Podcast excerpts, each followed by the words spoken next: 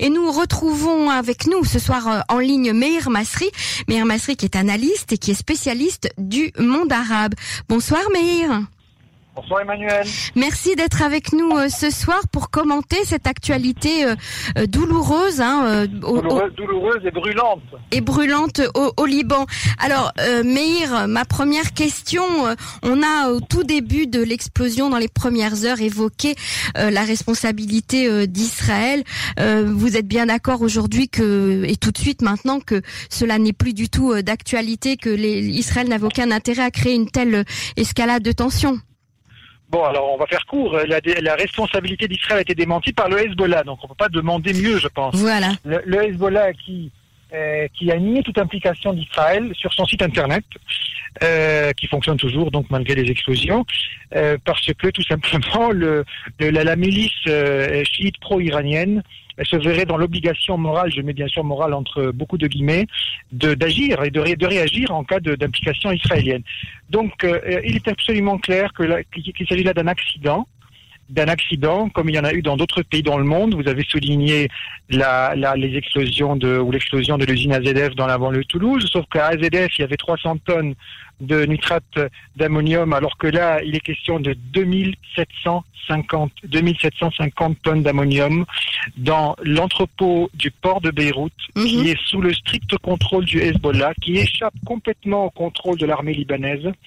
Euh, Donc responsabilité du Hezbollah alors euh, euh, Sans aucun.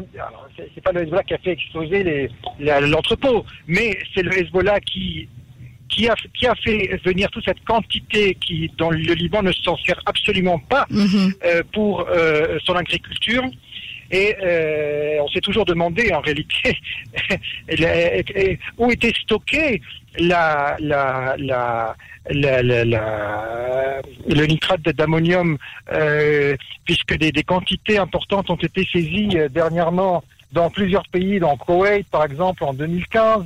Euh, euh, plusieurs éléments avaient été également arrêtés euh, dans un autre pays du Golfe, dans un appartement également où il y avait du, nitrate d'ammonium euh, stocké. Donc on s'est toujours demandé quelle était la source d'approvisionnement. Le Hezbollah, il y a quelques jours, a menacé de, mettre en place tout un système de mines antipersonnelles à la frontière entre Israël et la, Syrie, par exemple. Et bien là, on sait d'où provient cette matière extrêmement dangereuse qui lui sert euh, à construire ces, ces bombes et ces, et ces, explosifs. Il est évident que la responsabilité du Hezbollah est, euh, doit être soulignée en, en, premier lieu, mais il y a mhm. aussi la responsabilité, je faut dire, de la communauté internationale, puisqu'il y a des résolutions du Conseil de sécurité des Nations Unies, au premier rang desquelles la résolution 1701 et la résolution 1959, qui exigent, noir sur blanc, le désarmement du Hezbollah et l'encadrement par l'État libanais des infrastructures du Hezbollah, puisque le Hezbollah n'a mhm. pas qu'un entrepôt dans le port de Beyrouth, il y a tout un système euh, parallèle qu'il a bâti au fil des années, au fil des décennies au Liban, avec le soutien, le financement, la couverture politique d'un État voyou, à savoir la République islamique d'Iran. Il y a tout un système de renseignement qui échappe complètement au contrôle de l'État libanais.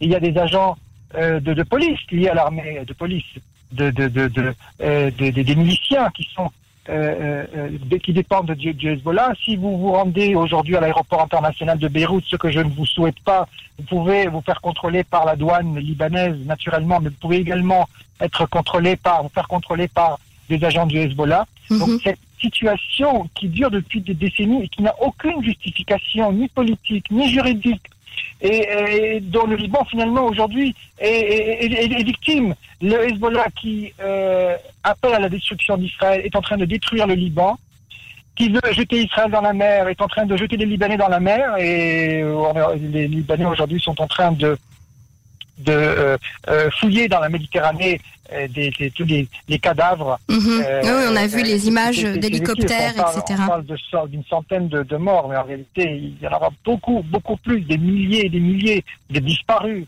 des gens qui sont portés disparus. Aujourd'hui, il y a des milliers, plusieurs dizaines de milliers de personnes, une dizaine de milliers de personnes portées disparues au Liban au moment où je vous parle. Mhm. Donc, une partie d'entre eux, peut-être même une majorité, ce sera des, des victimes ou des, des, de, de, de, cette explosion.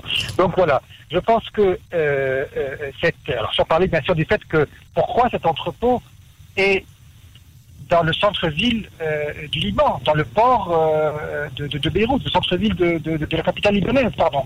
Mhm. Et, et alors, c'est cette, cette, politique de, toutes les organisations terroristes, c'est le propre de ces milices d'utiliser leur population civile comme bouclier. C'est ça. Parce que vous imaginez bien qu'il serait extrêmement difficile pour un acteur régional, Israël ou autre, d'intervenir, de chercher à neutraliser des sites de, cette nature euh, avec euh, une, euh, si, importante densité de population.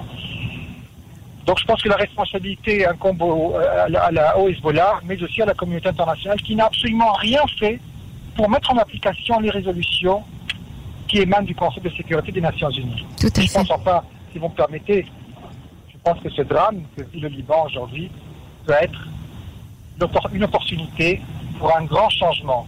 C'est produit par le passé. L'assassinat de l'ancien Premier ministre Rafi Hariri avait été à l'origine d'une vague de protestation populaire sans précédent qui a réussi à chasser l'armée libanaise d'occupants libanais, l'armée syrienne, pardon, du Liban après 29 ans d'occupation. Je pense aujourd'hui qu'il y a une prise de conscience au Liban.